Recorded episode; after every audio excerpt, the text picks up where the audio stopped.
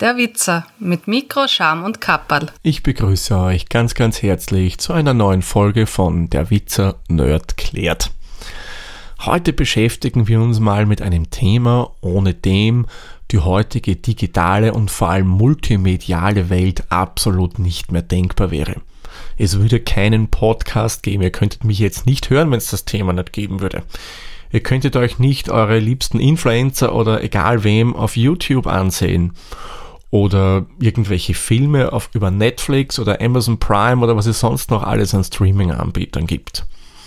Und jetzt werdet ihr überlegen und sagen, naja, will er heute über das Internet mit uns reden oder über bestimmte Protokolle vom Internet? Nein. Heute möchte ich mir mit euch das Thema Codec etwas genauer anschauen. Den Begriff habt ihr vermutlich sicherlich schon einmal gehört, weil das liest mir immer wieder, ja, da gibt's den Codec und dieser Codec, aber Wisst ihr eigentlich genau, was das ist, beziehungsweise was so ein Codec überhaupt macht? Nein, nehme ich mal an.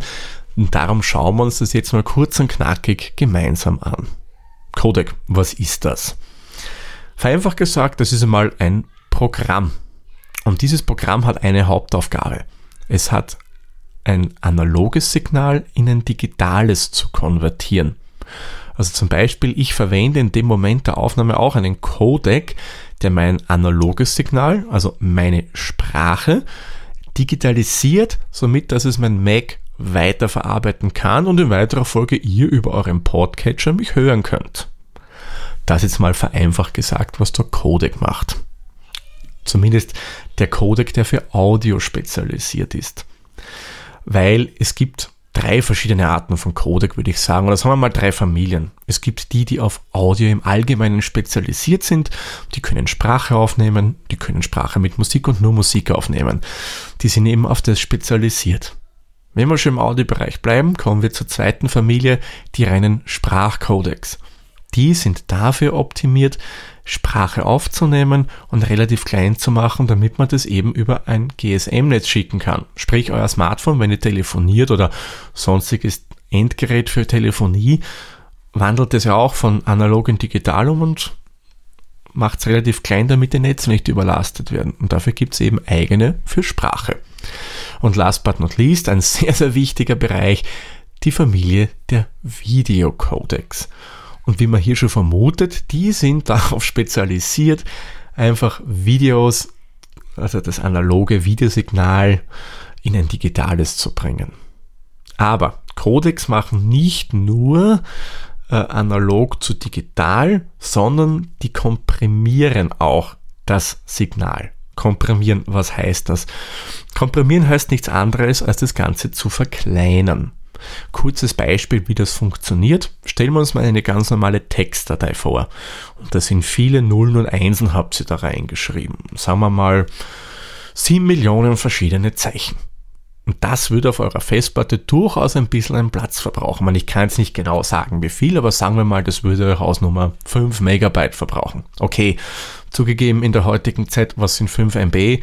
Aber gehen wir mal davon aus. So, jetzt hat sich irgendwer mal die Frage gestellt, hm, da habe ich ein Muster drin, da wiederholen sich Zeichen, das müsste ich doch auch anders darstellen können, sodass das weniger Platz braucht, man aber dennoch wieder lesen kann.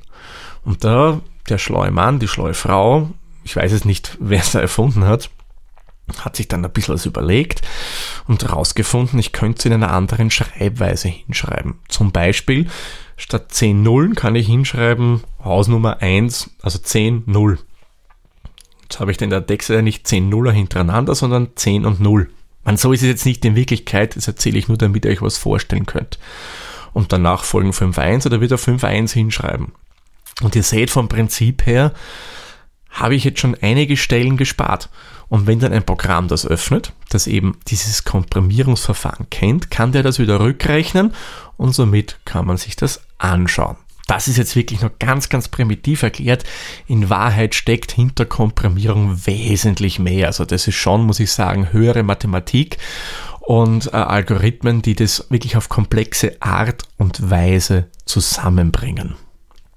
Und nach diesem Verfahren von der Komprimierung her arbeiten auch die Codecs. Aber da natürlich auch wieder auf unterschiedliche Art und Weise. Zum Beispiel, da gibt es den MP3-Codec. den kennen wir sicher alle. MP3-Dateien kennt ihr.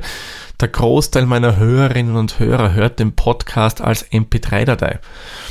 Ein sehr bekanntes Verfahren, das eben das Digit Analoge zum Digitalen macht und dann auch komprimiert.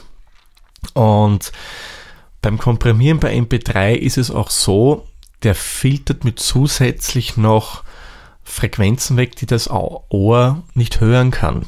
Also sehr hochfrequente Töne können wir nicht hören. Das wird weggefiltert, so wird schon mal Platz gespart.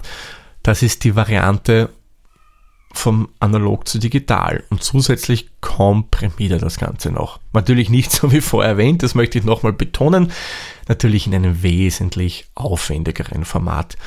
Und genau das, wie er das digitalisiert, beziehungsweise wie ein Codec das komprimiert, das macht auch die Unterschiede zwischen den einzelnen Codecs aus. Es gibt welche, die komprimieren es stärker, dann gibt es wieder welche, die komprimieren es nicht so schwach. Es gibt welche, da habe ich einen Qualitätsverlust und es gibt welche, da habe ich keinen Qualitätsverlust. Was man dann genau ver mit äh, verwenden möchte, das ist natürlich abhängig vom jeweiligen Zweck der Datei. Wenn zum Beispiel jetzt ein Symphonieorchester etwas digital aufnimmt, die werden das nicht in MP3-Format machen, weil da würden sie zu viel an Klangspektrum verlieren. Die haben dann eigene Formate, eigene Codecs, in denen die das aufzeichnen. Das wäre zum Beispiel das FLAC-Format. Gleiches ist auch bei Video.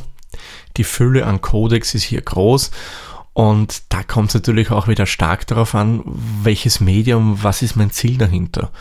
Jemand, der auf YouTube ein Video erstellt, erstellt, der wird natürlich einen anderen Codec nehmen als jemand, der eine Blu-ray produziert. Bei der Blu-ray habe ich ein Medium, da weiß ich, da geht viel drauf und da muss ich das nicht so stark komprimieren. Und beim Internet ist es natürlich ganz was anderes, weil da ist die Bandbreite nicht da, unterschiedlichste Endgeräte und so weiter. Also ihr seht, das ist ein, eigentlich ein sehr komplexes Thema. Man könnte hier stundenlang weiterreden und sich das wirklich im Detail anschauen wo sind da die Unterschiede, aber ich denke, das ist übers Ziel hinausgeschossen. Wer wirklich sagt, okay, ich möchte da gerne ein bisschen mehr darüber erfahren, ich verlinke euch was in die Shownotes rein, wo ihr euch zum Thema Codec und ein paar Beispiele wie MP3 für Audio, H264 für Video, wo ihr euch da ein bisschen genauer einlesen könnt, beziehungsweise auch zum Thema Komprimierung werde ich euch was verlinken in der Wikipedia wo ihr das im Detail anschauen könnt. Wie gesagt, meins, möchte ich noch einmal betonen, war wirklich ein ganz ein primitives Beispiel, nur damit man sich einfach vorstellen kann, um was es dabei geht. Ja, dann fasse ich noch einmal ganz kurz zusammen, was ist ein Codec? Ein Codec ist ein Programm, der ein analoges Signal wie Sprache, Video, also Bild ins Digitale konvertiert und gleichzeitig auch komprimiert, sprich verkleinert, damit wir das auf unseren Endgeräten bearbeiten können, ablegen können und auch abspielen können. Okay, das war jetzt vielleicht ein Können zu viel, aber sei es drum. Ja, bevor ich den Sack für die heutige Folge zumache, möchte ich noch einen kleinen Hinweis oder eine kleine Bitte aussprechen. Wenn ihr mal so zwei, drei Minuten Zeit habt, wäre es toll, wenn ihr mich bei den führenden Podcast-Verzeichnissen, wie zum Beispiel iTunes, äh, bewerten könntet. Wenn euch Nerd klärt oder der Witzer generell gefällt, wäre es echt fein, wenn ihr mal eine kleine 5-Sterne-Bewertung da lässt. Kostet euch, wie gesagt, zwei, drei Minuten und bringt mir, dass mich dann noch mehr hören können, weil dann eben iTunes und andere Verzeichnisse von den Algorithmen her mich ein bisschen höher setzen und dann sieht mich vielleicht der die ein oder andere und denkt sich, hm, da höre ich mal rein. Also wenn ihr mal ein paar Minuten Zeit habt, dann wäre es cool, wenn ihr mir da eine kleine 5-Sterne-Bewertung wohl lassen könnt. Wie das genau geht und wo das ist, das findet ihr unter der-witzer.at. Da im Menü rechts oben gibt es einen Button Unterstützen. Und da habe ich das Ganze dann drin nochmal vermerkt, wie ihr mehr oder weniger so Ratings abgeben könnt. Ja, vorab schon mal vielen lieben Dank für euer Rating. Und jetzt würde ich sagen, ist der richtige Zeitpunkt gekommen, um den Sack für diese Folge zuzumachen. Ich sage wie immer vielen lieben Dank fürs Zuhören. Wir hören uns dann in der nächsten Folge wieder. Tschüss, Servus, pfiat euch. Der Witzer ist ein privater Podcast aus Österreich. Nähere Informationen zur aktuellen Folge sowie die Möglichkeiten für Feedback und Unterstützung findet ihr auf der-witzer.at.